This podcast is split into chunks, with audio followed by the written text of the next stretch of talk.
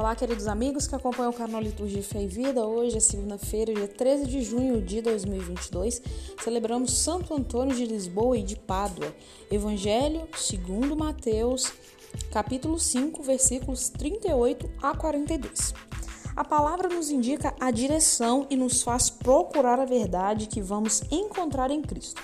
Santo Antônio de Pádua, querido de nosso povo, foi um missionário muito fervoroso e sempre voltado para a caridade e formação da consciência social. Era amigo dos pobres e muito próximo do povo. Fascinado pela ideal de São Francisco, entrou para a ordem franciscana. No pão que se costuma distribuir nesse dia, vem nos lembrar sua solicitude de caridade para com os pobres. Ele nos convida à fidelidade ao amor para com os mais necessitados e ao Evangelho de Cristo. Frase do dia: quem não pode fazer grande coisa, faça ao menos o que estiver na medida de suas forças. Certamente não ficará sem recompensa. Santo Antônio de Pádua. Tenham todos uma boa tarde.